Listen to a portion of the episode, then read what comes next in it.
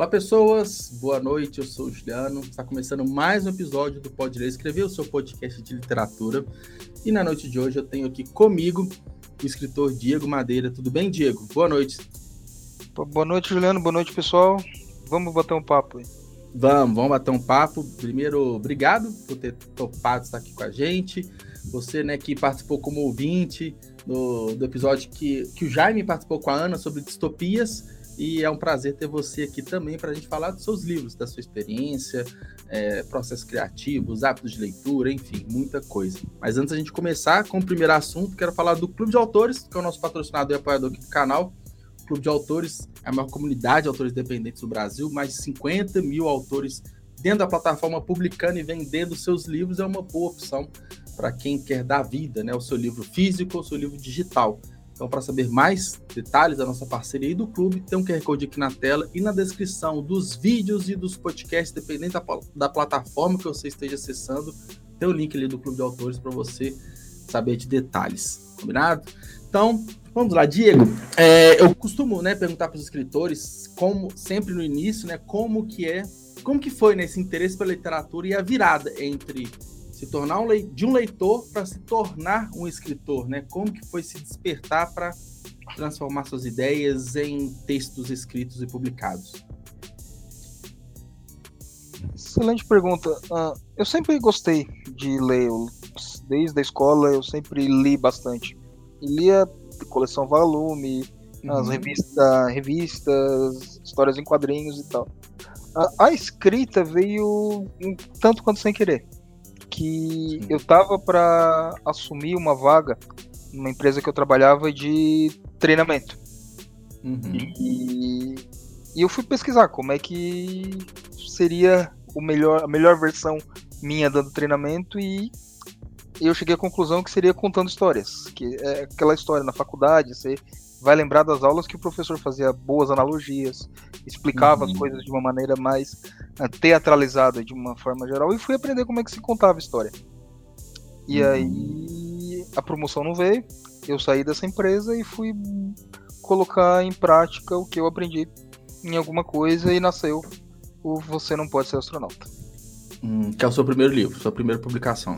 Isso. Uh, minha, sim. Eu trabalhei uhum. junto com tradução em outras publicações.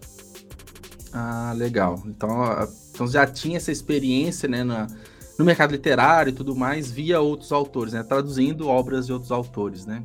Isso. Legal. Então, e você acha que, acredito que sim, mas é legal escutar de você, essa experiência inicial, né, com os processos de escrita, né, as etapas editoriais, te, te auxiliou, te facilitou? De que forma, assim, para você, né, escrever e publicar seu livro foi mais fácil do que quem começa do zero, assim? Olha, depois que a gente começa a estudar como escrever, como publicar, uhum. a gente vê que é 80% técnica e 20% inspiração. Então, quanto mais você estudar, Sim. quanto mais você aprender e buscar sobre o assunto, mais fácil ou menos problemático vai ser a publicação propriamente dita. Uhum. Ah, então, digamos assim que esses 80%, boa parte você já tinha, você já entendia como funcionava o dentro ali, né, do, dos processos de escrita. Então, para você avançar, para você aprender mais, foi mais fácil. O seu caminho foi encurtado. Não, assim. não foi mais fácil, foi um pouco menos difícil. Sim, é Mas... é, porque, é, porque fala que é fácil escrever, publicar o um livro, é, é sacanagem, não é fácil, né? Ele é mais ou menos difícil, né? Uh, assim, é, acelerou bastante a minha ansiedade do momento que, ok, eu tenho uma história, até o livro tá ah, publicado sim. foi um tempão e cada uhum. dia era difícil e, e eu estava sem trabalho na época, então eu estava conseguindo me concentrar bastante nisso e essa foi a parte mais difícil de sim, revisão, sim. de procurar uhum. uma editora, inclusive um abraço para sua editora que me abraçou na, no catálogo legal. dele. Que massa. É, o, assim, quando eu fui escrever meu primeiro livro, né, e era do zero, e até tem um pouco parecido com você, né, porque surgiu a partir de um, de um da empresa, né, de marketing que eu tinha, que eu, no meio do trabalho, uma forma de ilustrar parte do que eu estava fazendo, eu pensei num livro, né, dentre vários outros tipos de mídia, eu pensei no livro. Então, mas é aquela coisa, não sabia de nada, zero processo de escrita, né, e muitas pessoas acreditam, também acreditei na época, que escrever o livro em si era a parte mais complicada. Tipo assim, ah, escrevi, já tô com o livro quase pronto. É um engano. Acaba que, assim, muitas das vezes, dependendo da obra, de quantos profissionais você precisa, seja de uma editora ou freelancers, o pós-escrita pode ser um processo muito mais longo que a escrita em si. Revisão textual, né? até antes, né, os leitores beta, você pode ter um copy desk também, diagramação, ilustração, capa e por aí vai, né? Então, é, esses, essas etapas são bem trabalhosas e muita gente não sabe, né? E, e assim, eu sou designer também, então uh, muita legal. gente pergunta: você fez a capa do seu livro? Você fez a diagramação? Eu falei não, porque uhum. nesse caso eu estou trabalhando como escritor. E, eu estava muito imerso na história. Se eu tivesse feito essas duas tarefas, o, o resultado não teria sido tão bom. Ah, Por... é, você entende que uma visão externa, né, enxergar sua obra externamente seria mais interessante para criação. Você naturalmente deu as ideias e tudo para os designers. E aí, no seu caso, você fez tudo com a editora? Todas as etapas? Sim. Uh, a, a, a, o primeiro, segundo draft eu fiz por uh, sozinho, com os cursos que eu fazia. Uhum. Uh, os leitores betas eu ganhei, entre aspas, eles de graça, num uhum. post lá no Facebook. Legal, eu, legal. Eu agradeci eles mandando um livro para cada um. E a, a, a, partir daí, quando é, é essa parte estava vencida, foi com a editora. A, a revisão final, a uhum. diagramação, uhum. as artes de publicação, as, uhum. a questão da Amazon e tal. Então, uhum. Então, foi, com eles. E no, no geral, assim, o que, que você vê como maior dificuldade desse, da sua primeira obra? Né? A gente falou de muitas novidades e tudo. Novidades, assim, como né, essa descoberta como escritor. O que, que você julga como mais desafiador nesse processo todo? Como eu disse, eu sou uma pessoa ansiosa. Eu queria ver o, o, o projeto finalizado o quanto antes. E cada dia que ele não não estava finalizado é, era um terror para mim. Essa, essa, né? essa para mim foi a parte mais difícil. Uhum. É, assim, é, entender esses cronogramas, né? Sei lá, etapas longas, tipo revisão, né? Vão demorar às vezes semanas para o livro voltar para você. Nesse meio tempo, né? O que fazer, né? Como lidar com, com tudo isso, né? E, e uma, isso agora que eu tô, que eu voltei a escrever a continuação desse livro, tá, tá um pouco mais fácil, porque Sim, já passou por isso, né? Eu realmente Sim. agora eu só, eu só me importo com o que eu controlo e eu controlo uhum. a, minha velocidade de escrita. O sim, resto sim. vai ser, eu vou levar mais tranquilo. Legal. Aí, né, aí vem uma, uma dúvida, eu quero falar daqui a pouco sobre é, esse ritmo, processo de escrita, né? Você falou que tem a continuação, mas antes eu quero que você fale de volta. Não, mentira, não é de volta a lugar nenhum, isso é outro, isso é o próximo. O astronauta, né? Você não pode ser astronauta, que é a sua primeira publicação. Fale sobre ele, o que, que é, assim, a história. Vou até colocar aqui na tela, vou compartilhar é, aqui a página da Amazon, só para a gente ilustrar aqui para o pessoal. Aqui, ó, quer ver? Aqui, ó. Beleza, tá aqui na tela. Isso. Você não pode ser um astronauta. Sobre o que, que é o livro? Fala pra gente. Ele conta, na visão da Andrea, como é uma sociedade embaixo da Terra. Como que eles uh, organizaram uma vida sem nunca ter visto o sol, sem nunca ter visto a chuva, e como que a notícia de que já existia uma civilização que vivia na superfície uh, chegou para eles. O... Cara, interessante. E aí você até se coloca como um escritor de ficção científica, é uma ficção científica, né? Então a gente pode categorizar esse livro dessa forma, né? É uma ficção científica. Uh, se você substituir o embaixo da Terra para outro planeta ou para o fundo do mar, é a mesma uhum. é, é, a mesma linha de pensamento. Eu coloquei embaixo da Terra porque eu queria uma história offline. E eu queria que as pessoas tivessem os mesmos problemas que eu tinha no interior de Santa Catarina nos anos 90. Uhum. E quais seriam esses problemas de uma forma geral, assim? Dificuldade de comunicação, uh, uma comunicação uhum. mais pessoal, uh, uhum. ausência quase que total de tecnologia propriamente dita, de eletrônicos. Sim. E... e por aí vai. Sim, é, hoje a gente tem muitas questões imediatistas, né? E isso acaba que atropela de repente relações pessoais, a forma de saborear e presenciar certas coisas, né? Então, cara, é interessante. Aí, né, mais ou menos nesse contexto que, né, na visão da Andrea, essas pessoas elas vivem, né? Tipo assim, num, mais ou menos essa realidade, só que dentro da Terra, né? Como se fosse. Eu, eu nunca falo que é no planeta Terra. Mas é mais é... é forma figurativa, né? Mais uma forma figurativa para entender, né? É possível que seja. Hum, aí fica para imaginação do leitor, né? Ah, que legal. E aí, é, e a continuação? Você está nesse processo. Só antes, é, você não pode ser astronauta foi publicado em 2020. Isso. Isso. E, e antes que é... pergunte, não foi por causa da pandemia. Eu já tenho essa história na minha cabeça desde 2017. Sim. É, até porque, pelo menos aqui na Amazon, está setembro de 2020, então, é, para começo de pandemia até publicação, período de seis meses, né? Então, é bem, bem provável mesmo, né, que a ideia foi pensada lá atrás, né? Não tem, é. tem como. Mas aí, e a continuação? Como, quais são os planos ainda 2022? Né? E acho que sem spoilers também da história, mas você pode falar do, da continuação. É, é, a história se passa no mesmo no mesmo universo, mas em outra época com outras pessoas. Não vão ter, pelo menos não diretamente, os personagens do primeiro livro. Uh, a história vai se passar em torno de uma seita. Que o ascender, subir para a superfície, passa a ser uma, uma questão religiosa e não uma, uma coisa que um louco falou na rádio. Hum. Então, de repente, é algo que acontece, algo real para aquela seita, para aquela comunidade? Tipo, alguém vai para a superfície? É, não cheguei nessa parte ainda. Não, não, não trabalhei isso direito na minha cabeça ainda, mas é, é, é bem por aí.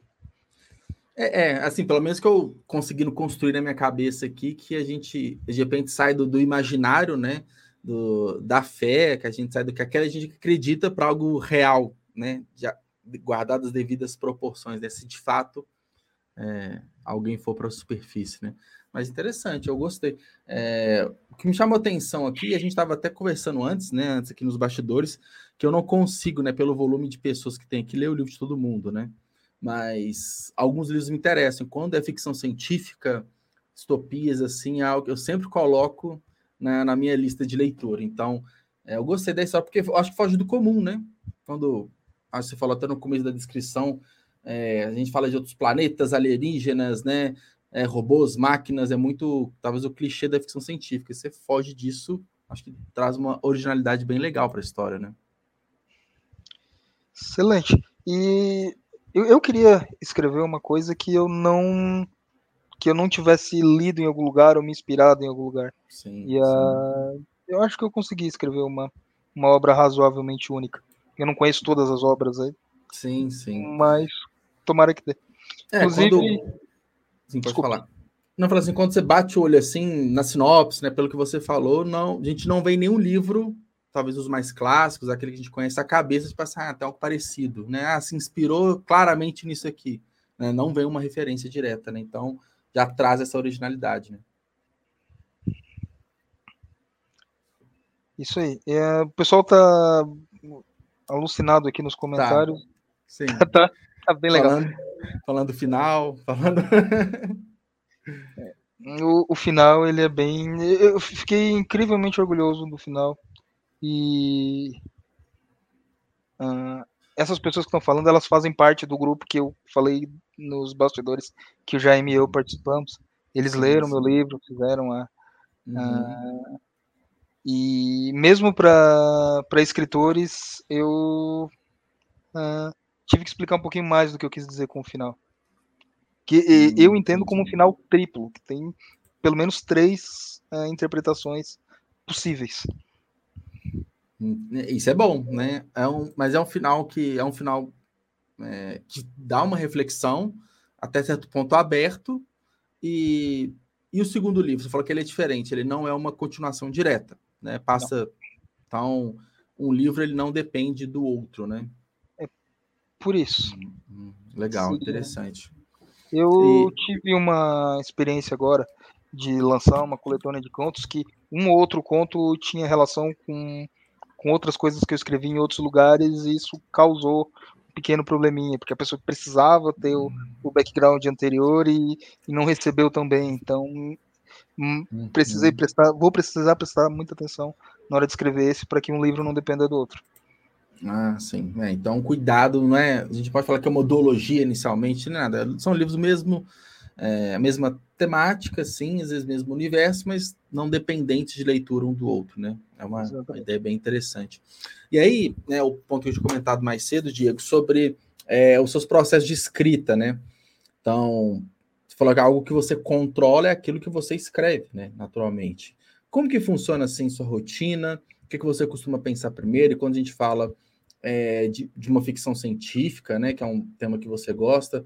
Tem criação de universos, né? A gente tem que fazer algo novo que não é, é, cotidiano, não é urbano. Enfim, criação de personagens. Como que é tudo isso para você, a escrita, processo de escrita? Bom, eu escrevo um pouco de manhã, uh, logo depois que eu acordo, quando eu vou fazer o café. Uh, uhum. E agora eu estou no processo de escrita propriamente dita, papel e caneta, de hum. ideias, de outlines, de uh, o que, que eu quero em cada parte. Uh, como eu disse, uhum. a maior parte é técnica, então, uh, usando o, o que eu errei no primeiro livro, e, e, é uma coisa que eu, de novo, eu preciso prestar muita atenção, porque por eu ser café com leite no primeiro livro, muita coisa que eu fiz errado, meio que o uhum. pessoal deixou passar. Não vão deixar passar no próximo, então eu preciso me esforçar um pouquinho mais. Uhum. E aí Melhor, eu tô escrevendo. É, é, mas é uma maturidade de escrita, imagino, né? Pode. Talvez não seja um erro, mas é pelo seu momento que você acreditou que aquilo era o melhor, você viu, cresceu, evoluiu, enfim. É, e essa. Você fala muito de técnica, né? A sua técnica, assim, como que ela é, assim? É estruturar tudo primeiro para depois escrever? É, ou escreve o livro inteiro depois corrige? Qual, qual que é a linha assim que você segue? Eu vou falar da que eu segui no, no Você Não Pode Ser Astronauta, que eu uh, eu tô fazendo um pouco diferente nesse aqui. No Você. Não Pode Ser Astronauta, eu comecei do fim. O primeiro capítulo foi o último capítulo foi a primeira coisa que eu escrevi. E aí eu fui amarrando a história até chegar a lei.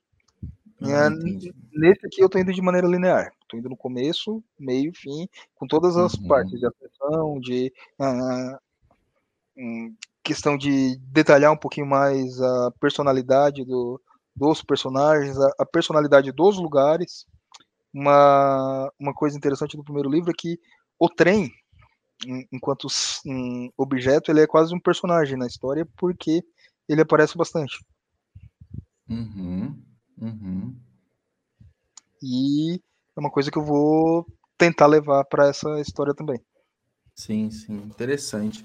E, e aí eu, eu pensando assim, né, o processo de escrita, e depois que você termina, né, de escrever, você tem uma primeira versão, você repassa tudo, você revisa ele todo inicialmente, e aí o que que você faz depois, assim, pô, terminei, e aí o que que você é, e é, inclusive, o que, que você vai fazer para o segundo, corrigindo, às vezes, um possível erro do primeiro. Se já tem as pessoas em, mão, vai, em mãos, vai ser na mesma editora. E o pós, assim, como que você vai lidar melhor, né, até com a ansiedade em relação ao primeiro? Sim, vai ser na mesma editora. Uh, eu devo ter uma primeira versão ali para setembro, no máximo novembro. Uhum eu depois que eu terminar essa primeira versão, eu não vou mexer no, no texto até o, o ano que vem.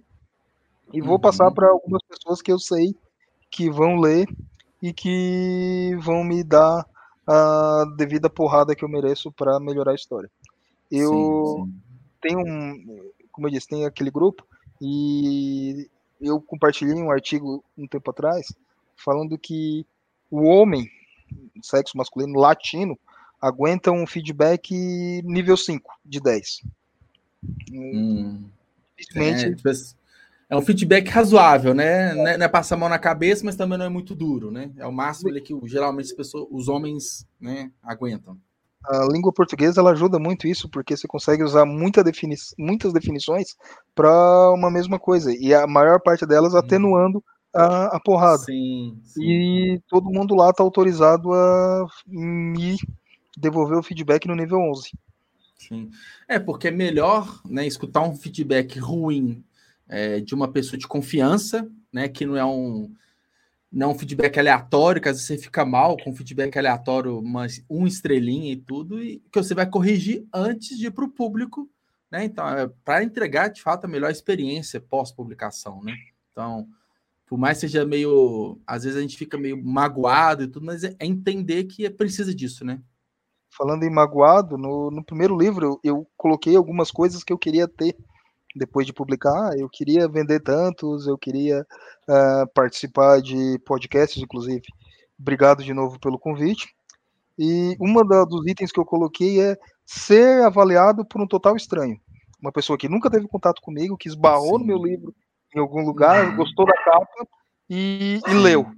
E recebeu o feedback dele. E eu falei, a gente tem que tomar cuidado com o que deseja, porque quando esse feedback veio, doeu. Hum, e veio, e chegou a chegar, e chegou um feedback ruim, assim. Como que você absorveu? Porque é, acho legal a gente falar desse ponto, porque eu tenho duas realidades assim dos meus livros, né? Na Amazon são feedbacks bons, assim, todo mundo que tem uma estrelinha, então, mas a pessoa não comenta, mas os comentários são sempre positivos. Mas se eu vou no Scooby, por exemplo, é cada resenha que assim, parece que a pessoa tá te, quase querendo te ofender pessoalmente, sabe? Então, aí são feedbacks mais doídos, né? Como que foi para você essa recepção de um feedback ruim? Se fez sentido ou não? Como que você trabalha isso? Porque eu sei que, que é difícil, né? A gente, a gente trabalha tanto em cima do livro, a gente não quer que ninguém fale mal, por mais que a pessoa possa ter razão em algum ponto, né? Como que foi para você isso? Olha, ainda bem que quando eu li isso eu estava num lugar que a internet era ruim. Porque uhum. senão eu poderia ter agido de uma maneira uh, um pouco não tão boa. De cabeça hum, quente ali, né? Foram três estrelas e a pessoa falou: olha, o, livro passa um bom tempo falando uma coisa inútil, é uma ideia legal, mas parece que o autor estava com preguiça. Uhum. Ok, eu entendo o, que nenhuma história é para todo mundo e que Sim. as pessoas vão gostar e não gostar. Legal. E, e, depois que eu consegui ver esse comentário com a cabeça mais fria, eu vi realmente não. E uhum. passa uma boa parte do tempo falando, fazendo o que a pessoa falou que estava fazendo, mas na minha cabeça aquilo era importante. Uhum. Na, na, dela não, não fez tanto sentido. Vou anotar para a próxima. É, eu acho assim, eu, eu também tive uma experiência parecida, assim, de querer responder no, no ímpeto ali, né, no, de cabeça quente, mas aí eu comecei a pensar, assim, que eu posso ter quebrado uma expectativa de alguém quando vê a capa ou a sinopse, então não é que a história é ruim, mas a pessoa imaginava uma outra coisa, isso é um ponto, né? Ou então, ah, eu não gostei do desenvolvimento de tal personagem, mas é gosto, é um ponto também. Ou né? Uma coisa que eu preocupei muito com o livro é erro ortográfico, né? Para ninguém dar uma estrela porque achou muito erro de português. É, diagramação tem que ser boa leitura, tem que dar uma experiência legal, mas de fato alguns pontos que é, eu absorvi do livro foram importantes e são necessários né, no, no desenvolvimento da maturidade do escritor. Né? Acho que isso é, é muito válido, né? E, e a gente espera que o leitor também tenha essa consciência de quando ele lê uma avaliação do seu livro, ele entenda que é uma questão pessoal, não é que o livro é ruim, é que ela não gostou. Então, uma diferença muito grande, né, de seu livro bom e ruim, se você gostar e não gostar, né? E às vezes o feedback é por não gostar e não porque o livro é ruim. Então, isso, isso é uma coisa que muito para mim, tipo assim, a pessoa não gostou, mas o livro continua sendo bom. Então, isso me ajudou bastante nesse processo de maturidade quanto a feedbacks negativos. Não, e o, o, comentário dela fez sentido, realmente. Sim. É, aconteceu no livro tudo que ela aceitou. Mas na minha cabeça funciona, na dela não funcionou. É, e ela não é o meu uhum. público. Tudo bem. É, exato, exato. Isso acontece, né? É, mas mesmo assim é, é, ruim, porque a gente coloca muita. Doeu. Muita, é, dói, dói de fato. A gente coloca muita expectativa, a gente faz divulgação, né? A gente tem um custo embarcado ali de tempo, de dinheiro, a gente não quer receber esse tipo de feedback. Mesmo que ele faça sentido, a gente não quer, a gente só quer cinco estrelas e cada vez melhorando, né? Mas, Diego, é o seguinte, o E de Volta a Lugar Nenhum é uma outra publicação sua mais recente, também está na Amazon, deixa eu até colocar uh, aqui na tela. Mas fa fala sobre ele aqui, porque inclusive ele é um que na Amazon tá só com cinco estrelas, né? Ele tá com ótimas avaliações. Se eu não me engano, tem uma ou duas quatro estrelas também. Mas tudo bem, tá, tá, tá bem avaliado.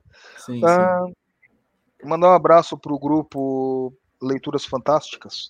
Uh, dentro do grupo, a gente criou um subgrupo com uh, umas pessoas mais ativas, digamos assim, Sim. e a gente toda semana colocava um desafio, uh, um tema, e a pessoa precisava uhum. desenvolver um conto de até 500 palavras dentro daquele tema.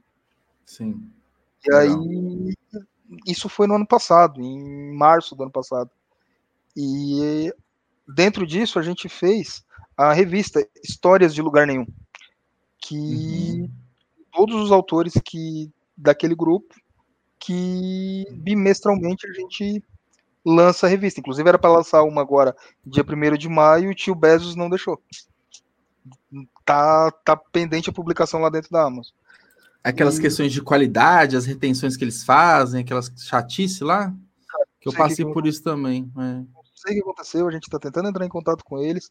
Pro Você Não Pode Ser Astronauta, eu tinha um, entre aspas, gerente, que, ele, que eu ligava para ele para para falar coisas do livro. Eu tive uhum. um problema com, com, a publicação lá. E aí uh, eu tentei ligar para ele, mas ele saiu. Então não, não deu para contornar dessa forma. Uhum. E aí. Só que, assim, a gente tinha quatro contos por mês, quatro, cinco contos por mês, uh, e a revista bimestral só, só podia uhum. entrar um.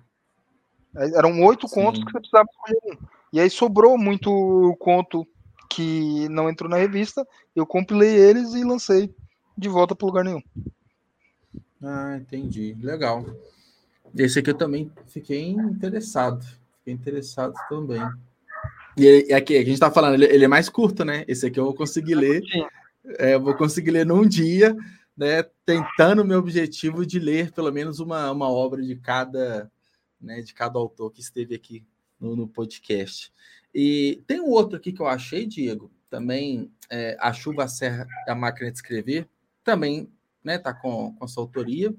Fala sobre ele um pouquinho. Esse daí, uh, ele é um é um conto só, dividido uhum. em três partes, é, que eu escrevi quando eu tava com muito bom humor. Assim, eu tava uhum. no, no ápice do meu nível de estresse. E eu escrevi como eh, no lugar que eu gostaria de estar escrevendo, que é a serra. E uhum. numa máquina de escrever. E aí eu, eu, eu, conto, é, é, é, um escritor que chega no lugar e começa a filosofar sobre a vida e que ele queria operar uma Hamilton. Hoje eu tenho uma hum, Hamilton de enfeite. Ela funciona? Funciona. Ah, legal. E essa de escrever na mão, você falou um pouco mais cedo, não vai para a máquina, não? Escrever? Cara, eu tentei, eu fiz uma brincadeira que quando eu entrei na Soul, que eu mandei o primeiro capítulo do livro datilografado. É, uhum. É, ele tem um pouco mais de 10 mil caracteres. Isso aqui, ó, ficou doendo uma semana. Depois que Nossa, eu. É muito pesado, né? É, sim.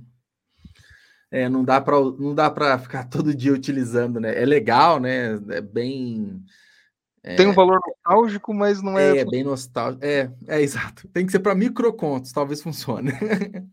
Tem que ser algo bem mais curtinho, né? Mas legal, um ótimo item, praticamente colecionador, né? É bem, bem interessante. Vamos agora, chegando para um, um outro espectro, assim, mais de leitura, né? É, a gente falou dos seus livros, né? a gente falou também é, de uma forma superficial de ficção científica. É, quem que te inspira mais como escritor, assim? Até no começo das suas leituras, tem alguma obra, algum autor que mais te despertou a atenção, que você ficou mais fã? Conta mais um pouco, assim, quem que te inspira hoje, assim? É, eu gosto dos clássicos de ficção científica, do Asimov, do Arthur C. Clarke, do Douglas uhum. Adams, mas eu leio um pouquinho de tudo. Ah, legal. E um pouquinho de tudo você fala, não só ficção científica, né? Mas de uma, uma forma geral, assim. Ultimamente eu tenho lido bastante livros nacionais, escritores uh, próximos parceiros. E aí tem uhum. terror, tem. Inclusive, eles estão ali no, no chat tocando terror ali. Tem sim, sim. escritores de terror, tem escritores de uh, romance policial. Uh, uhum. A Fabiana, uma excelente escritora de, de suspense. É, uhum. os livros do Jaime. Sim, sim. É algo que eu tenho feito até muito por conta do podcast é ficando cada vez mais curioso, né, de conhecer autores nacionais, né? E foi até um questionamento que eu fiz no, no, último, no último podcast, né? Foi justamente assim, de qual é, hoje, assim, na prática, né? Qual é a diferença, vamos colocar assim, entre um autor nacional e um autor de fora no que tange a qualidade, profundidade, temática da obra, né? Hoje a gente consegue encontrar diversos, diversos não dá nem para citar parte deles aqui, mas diversos autores com obras bem legais publicadas nacionais, né? Então, quem tem né, um certo preconceito inicial, ah, será que é bom? É autor daqui, é autor desconhecido, ninguém sabe, tem pouca avaliação na Amazon, alguma coisa assim. Mas a gente tem obras incríveis, né? Tem trabalhos muito interessantes sendo feitos, né? Sim, e mais do que isso, o... é uma coisa que o... uma das pessoas com quem eu fiz parceria, ela, ela falou que quando você lê um autor nacional, você tem um contato direto com ele. É, não é uhum. aquele e-mail mandado pela assessoria. Você conversa com ele, ele responde no seu Instagram, sim, ele responde sim. e você entra em contato. Ele. É, é, é a própria pessoa, você discute a história com essa pessoa, né? Com o próprio sim. autor, né? É, eu acho que isso é uma. A tecnologia. Essa é a melhor parte do, de ser é... um autor nacional, independente e, e, de certa forma, pequeno. É, aí acho que é uma vantagem para os dois lados, né? Tanto para quem escreve quanto para quem lê. Para quem lê, é igual você falou, você tem, você tem essa possibilidade de terminar a história, fiquei com alguma dúvida, quero saber de algo mais profundo da história, você vai direto no autor, procura o Instagram dele, alguma outra rede social e já conversa direto. E geralmente são muito bem, são muito acessíveis, né? Porque entre aspas menores em números, né, assim de, de seguidores, então consegue ter um contato direto. E para o escritor também é maravilhoso, é trocar experiências, né, de escritas, tem os grupos, igual você falou, então é, nós, assim, de uma forma geral, que somos escritores e leitores, né, a gente ganha bastante, né, com isso. Exatamente. É interessante. E deixa eu te perguntar, Diego, é, e sobre hábitos, assim, de leitor? Você falou um pouco da escrita, que você lê mais pela manhã, e para ler, assim, você costuma ler bastante, ler menos? Como que é, assim, também no meio da sua rotina, a leitura? Eu tô me acostumando com a voz da Amazon para ouvir audiobook. Nos últimos uhum. três livros eu ouvi, que eu uhum. uh, consumi, eu ouvi via audiobook. Inclusive o, o, o cu do sistema do Jaime eu ouvi dessa forma. Uh, uhum. Eu eu tô tentando manter uma rotina de caminhada de manhã depois que eu acordo. Então eu ah, saio para andar logo depois que eu tomo café, tento andar por uns 30 minutos, 40, e vou ouvindo o áudio. E eu leio um outro livro de outra história antes de dormir, que é o que, que me faz dormir ultimamente. Sim, eu, boto, tá. eu boto o Kindle do lado da mesa. Apesar é. de que, desculpa, tio Bezos, depois da sacanagem que você fez com a gente no dia 1 de maio, eu prefiro o Kobo. Uma pena que ele não pegou aqui. É, é, um, é interessante, assim, acho que é um ponto que a gente pode né, até aprofundar um pouco essa questão da tecnologia, né? A gente né, falou um pouco, a gente está falando aqui de publicação de e-books e tudo, é tecnologia embarcada, né? Apesar das restrições, né? Igual você falou do, do seu último, tá em revisão ainda, né? Mas eu sou um cara que leio assim. Eu falava antes 90% no Kindle, hoje eu falo 100% no Kindle, porque todos os meus últimos livros foi no Kindle, porque eu tenho um hábito também, antes de dormir, é, de ler um pouquinho, né? O único horário que eu leio assim antes de dormir, umas meia horinha e tudo mais. Eu acho muito prático, né? Tem luz interna, é mais leve que um livro. Esse é o décima geração, né? Paper White. É, ele, ele é o Paper White, mas é, ele tem a, a luz Nona noturna. geração. Sim, ele tem sim. A, luz, a luz noturna também. Eu tinha igual esse branquinho. Aí eu até sorti ele um tempo atrás. Mas assim, é, aí entra a questão dos audiobooks, né? Também é uma questão de tecnologia. Eu a gente tá falando até nos bastidores, eu não conseguir ter o hábito ainda, porque eu tenho que concentrar 100% e quando, quando é áudio, eu fico muito disperso, eu não consigo concentrar né, na leitura, na, no, na verdade, ouvindo, né? Mas do Kindle e do Kobo, assim, o que, que você vê de principal diferenças de Olha, é, entre eu ligar e eu tá lendo a primeira página, no Kobo é mais rápido. O sistema ah, operacional dele, né? Ele é mais rápido. Esse, boot ele é mais, mais rápido. O Kobo ele aceita mais formatos. Pra, não necessariamente para pirataria, mas uh, o professor ele disponibiliza um PDF. Você só joga uhum. o negócio para dentro da pasta, ou pro cartão de memória, ele já vai ler. No Kindle é um trabalho para jogar um PDF lá dentro. Tem que converter, ele é, é. bem, bem chato, né? Ele é chatinho. Ah, o, o, problema é que a, hum, o, o Kindle foi uma. O, o Kobo foi uma. Uma tecnologia que não pegou em quem usa isso. Uh, não sei se você é velho bastante para lembrar da, do Betamax. Betamax? Não lembro. De nome não, vou até pesquisar aqui. É, é, era uma tecnologia rival da fita cassete. Ah, ela tinha uma qualidade melhor, mas o fato da, da, do videocassete ser mais fácil de produzir, uhum. ele acabou ganhando a, a, hum, o, gosto, o, gosto, popular. E a, uhum. eu, eu, digo que o Kobo é a Betamax dos e-readers. Uhum. É, o Kobo, eu lembro que eu tive um, o Leve da Saraiva, na época que eu comprei, isso há mais de uns 10 anos atrás, foi quando lançou, de 2012, 2013, tinha o Kobo aqui ainda, eu não lembro se de importação oficial, mas não, eu tava na dúvida. Era, era da cultura, né? Tinha na cultura, era da cultura, era da cultura da Saraiva e da Amazon, né? Já, já tinha o Kindle. Eu fui no da Saraiva, né? Aquela coisa mais leiga, né? Foi um também que tinha uma proposta interessante e não foi para frente. E tá. acho que o Kobo teve mais sucesso, mas também não foi para frente assim, né? Mas. Tá sob o guarda-chuva da gigante Amazon. É, eu, eu tenho até feito vários vídeos né, no, no, no YouTube sobre a questão do, do Kindle da Amazon, que está sendo um problema, né? Porque o Kindle mais barato hoje ele é 450 reais. O de, ele é de décima geração, ele é mais antigo, e esse era o preço do Paperwhite ano passado, antes de lançar a versão nova. Então, você está aumentando os preços, você está diminuindo esse acesso, né? Tecnologia, e você não tem concorrência. Esse é o problema, né? Quando se fala em tecnologia, assim, também fala de tecnologia, você não tem concorrência. Então a Amazon tem que se preocupar em melhorar. Né? Tanto é que, via de regra, você está na mão, o Kobo é melhor. Mas não tem Kobo para comprar. Então você vai naquele que existe. Né? Exatamente. E, bom, é, é, é, tudo, são tudo ferramentas, né? Quando eu estou esperando a minha vez no dentista, eu estou só Sim. com o celular, tem o aplicativo do, da Kindle para ler. Se eu não levei o, o aparelho Kindle. Sim. Mesmo no iPad, mesmo no computador. Então, é, é, mais uma forma de ter acesso à leitura. Sim.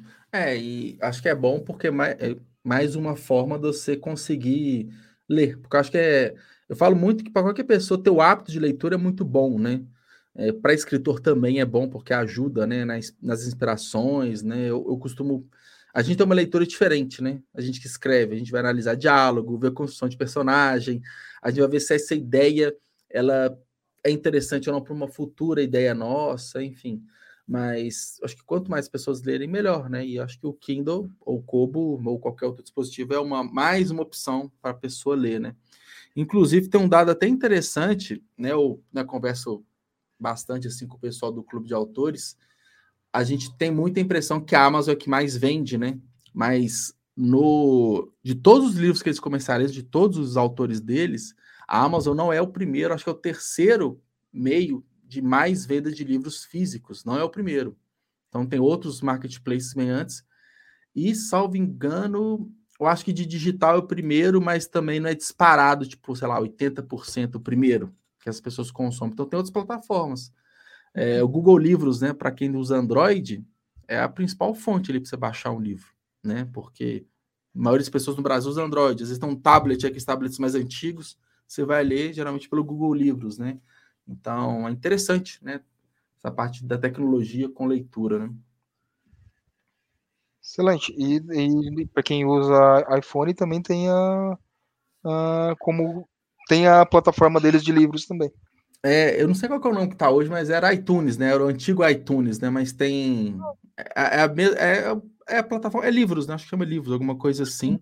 Chama então, livros. Uma livros, loja. Né? É, dentro. Isso, isso. Isso mesmo. Legal. É assim, tem boas opções. O negócio falou. Está no dentista, está esperando alguma coisa, sempre tem um, uma, uma leiturinha ali. É, é, bem legal assim. É, deixa eu te perguntar.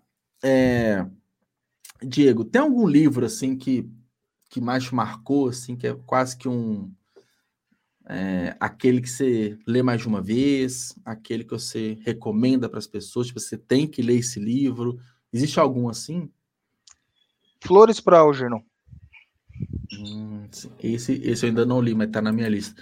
Fala um eu... pouco sobre ele, assim, mais, eu falo assim, mais pessoalmente para mim, porque ele, inclusive, ele está no Unlimited, né? Eu que sou assinante, e eu tô para ler ele, mas ainda não li. Eu, eu, esse, esse Algernon da história, ele é um rato. Uhum. É, e eu tenho uma tatuagem dessa, desse livro. Ah, que legal. E, bom, é, conta a história do Charlie Gordon e uhum. que ele tem uma deficiência intelectual e faz parte de um estudo clínico para se tornar inteligente. E à medida uhum. que ele uhum. vai se tornando inteligente, ele vê que as pessoas em volta dele talvez não sejam tão boas quanto ele vê. E. Hum. Aí ele começa esses questionamentos, né? Ele meio que se torna superior às outras pessoas. Ele começa a questionar tudo à volta dele, como se fosse assim.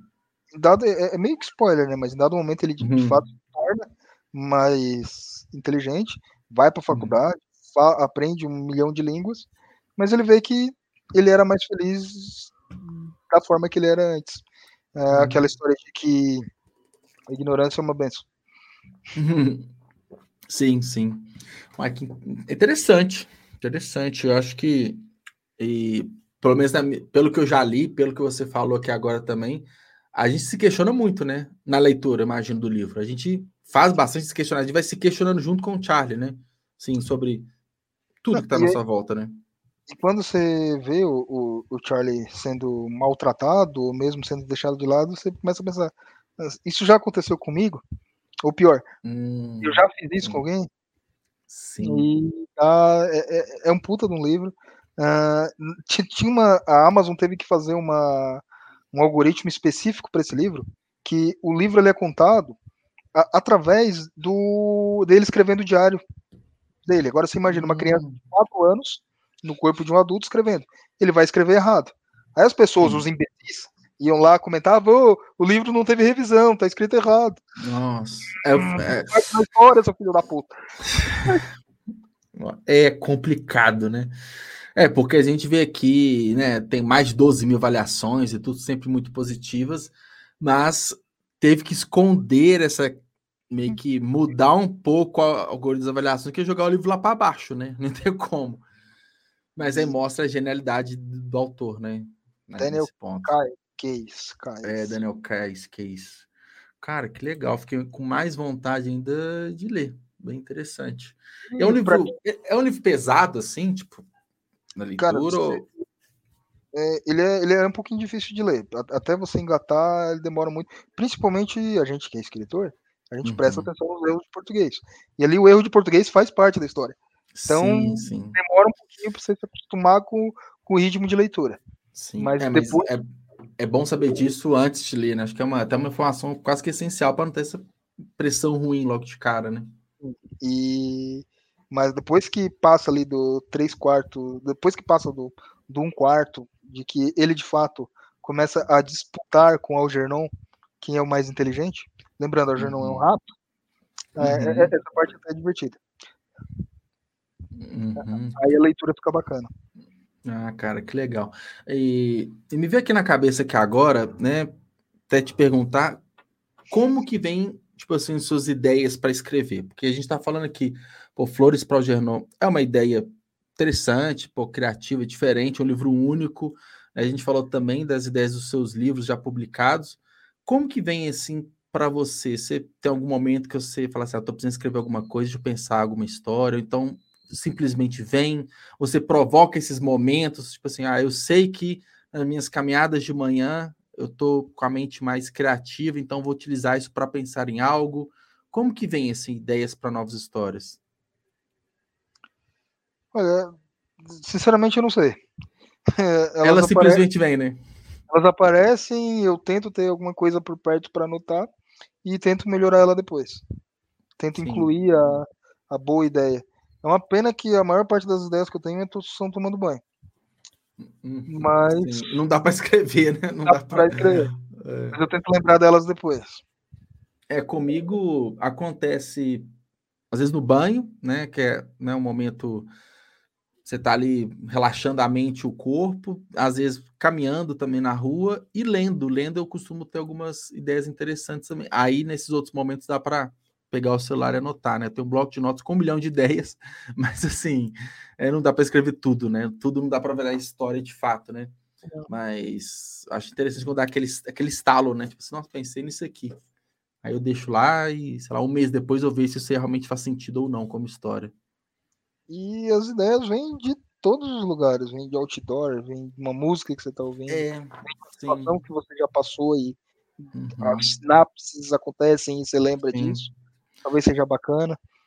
Sim, então... e, e você também escreve contos, né? Você também é contista, então não precisa de uma grande narrativa, assim, às vezes você tá numa, você vê uma cena na rua, aquilo ali já é o suficiente para virar uma história. Então tem essa para quem escreve histórias curtas, né, tem, tem essa vantagem também. Eu vou te falar que eu não sou. Eu não fico tão confortável escrevendo narrativas mais curtas. É, foi um exercício para fazer sim. parte do, do, grupo e da, e da revista. Uhum, é, é uma coisa que eu tô trabalhando todo dia para melhorar uhum. isso. É, eu acho assim, o conto ele é bom, talvez no nessa ânsia da gente ter uma história pronta que você escreve mais rápido, né? Então você meio que libera essa vontade, né, essa, de ter uma história concluída, mas ao mesmo tempo é, tem gente que gosta, que prefere, né, não, ou, ou, não consegue escrever essas narrativas mais curtas, né? Eu, eu costumo assim ter uma ideia, começo a estruturar ali, já, se eu vejo que é um conto, eu começo a escrever, sem estruturar muito. Mas se começar a ficar muito complexo, eu achei que seria 7 mil palavras, já estou chegando a 5 mil e eu não estou nem no segundo capítulo, sei lá. Então, assim, aí varia bastante, né? É, isso que você tem uma, um, um respiro, vamos dizer assim, de 7 mil palavras. A gente tinha 500. Então, era, tinha Nossa, que, é, tinha que fazer muito, muita força para caber uma, uma história complexa dentro desse. Tanto que eu meio que trapacei quando a gente estava lançando a revista. Uhum.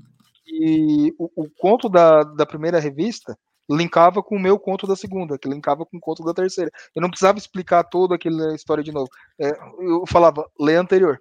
Daí eu conseguia adiantar a história e ficar dentro das 500 palavras da regra. É porque 500 palavras é muito pouco, cara, é muito pouco. Nossa, eu não conseguiria não. O último conto, né, o conto que eu lancei em janeiro, peguei para escrever.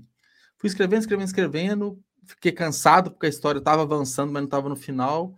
Aí, resultado, fechou 8 mil palavras num conto que eu achei que seria bem menor, assim. Então, é, eu também tenho essa dificuldade, mas eu queria conseguir criar histórias com 500 palavras. Queria muito, porque daria para escrever uma por dia, dependendo da criatividade, você consegue, porque 500 palavras você escreve em 40 minutos, tendo a história pronta, rapidinho você consegue desenvolver, né?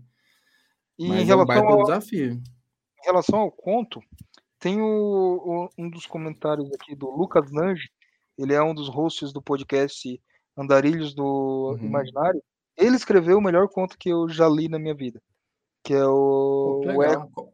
O Eco tá dentro da, da, Ah, tá dentro desse. Ah, legal. Não, não tá dentro da revista, tá, tá numa publicação dele.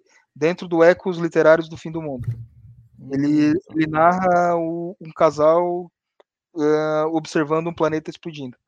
Foi, é, Pô, foi a melhor e, e, e, é curto. É, eu acho que não tem 500 palavras. Pô, que massa. Não, o, todo o livro ele é curto, né? Ele tem, acho que, estou vendo aqui na Amazon, 67 páginas, vários contos lá dentro. Pô, que legal. Interessante. Eu falei. Na hora que eu conseguir escrever uma coisa parecida com isso, eu tô feliz. Não cheguei lá. Uma boa inspiração, né? Uma ótima inspiração. É, que legal.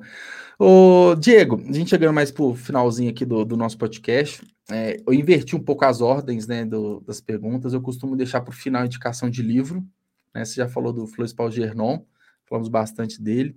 É, eu queria agradecer a sua presença aqui, acho que foi bem legal. Gente, eu pude, é, eu pude, eu consegui, né, extrair de você boas informações sobre o processo de escrita, sobre seus livros, sobre né, os hábitos de leitura. A gente até entrou um pouco sobre questão de tecnologia, dispositivos, e queria agradecer a sua presença aqui. Foi um prazer. Obrigado pela oportunidade. É, sou fã do podcast, ouço todos. Obrigado, obrigado. Fico feliz. Assim que sai. Me desculpa, eu ouço na velocidade 4, como eu disse, eu sou ansioso. Não, o que importa é escutar. Na velocidade você se sente mais confortável. O importante é, é ver o conteúdo. Importante é pingar o um númerozinho lá na estatística para a gente ganhar. é, exatamente. É... Isso é muito válido, por sinal. Que todos os podcasts iam estar fodidos na minha mão se, se se a contagem fosse por minuto, porque eles iam ganhar quatro vezes menos comigo. Ainda bem que não é dessa forma. Né? É por visualização. visualização. É. E aí, bom, uh, uh, agradecer pela oportunidade, mandar um abraço pro, pro grupo Leituras Fantásticas. Obrigado também ao Jaime que me indicou para você. E lá tem uma dezena, talvez duas, de excelentes escritores que dariam ótimos programas aqui também. Inclusive, Cara, eu. Legal. Legal. E eu até mando, né, para quem já participou aqui já sabe, eu mando um formuláriozinho de feedback e eu peço sugestões para próximos convidados. Aí você pode colocar lá. Porque, cara, é, eu acho bem legal quando vem participantes que fazem parte de grupos, né? Porque além da interação, né, no ao vivo, sempre saem nomes bem interessantes para conversar depois eu gosto, né? Uma das coisas que me motiva muito no podcast é conhecer cada vez mais é, pessoas, né, autores aqui para para estar tá aqui comigo ou para ler o livro, enfim, acho bem bem legal. Então, obrigado, eu vou gostar bastante das indicações. Inclusive essa que está na tela é, vai ser a primeira. Ótimo, ótimo, gostei. E a Fábio gostei. Então, aqui ó, inclusive vou pedir para as duas, não sei se elas já me seguem, né? O Lucas também acabou de comentar Segue a gente aqui no, na Twitch, onde são as lives, para ficar sabendo de primeira mão os próximos episódios, e nas redes sociais também, que é por lá, né, Diego? Foi por lá que a gente conversou, que a gente marcou o episódio. Então, vai ser bem interessante conversar com, com todo mundo. Quando vem de indicação, é melhor, né? Que já vem validado, são pessoas legais que vão agregar bastante ao podcast. Muito massa. E recadinhos finais, né? Além de pedir né, para seguir aqui, quem ainda não, não segue, né? Quem vai escutar, quem vai assistir ainda não segue o Diego, segue ele lá, tá aqui o arroba dele, Madeira Diego. E como né, recado final mesmo, vou encerrar a transmissão aqui, vai estar disponível na Twitch pelos próximos dois meses, mas eu subo também no YouTube o vídeo já gravado, para quem quiser assistir por lá. E nas plataformas de áudio, que aí dá para avançar até 4x, né? Spotify, Deezer, Amazon, Apple, Google, enfim, todas as outras plataformas. Então, Novamente, muito obrigado, Diego. Foi um prazer conversar com você aqui. Adorei o nosso episódio. Até mais.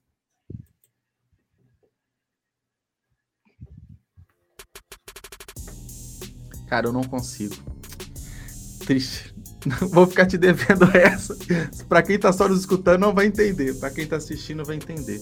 Bom, vida longa e próspera o máximo que eu consigo. Nunca consegui na minha vida, enfim, vou sair frustrado. É isso. Boa noite, tchau. Boa noite, pessoal. Obrigado. Obrigado a você.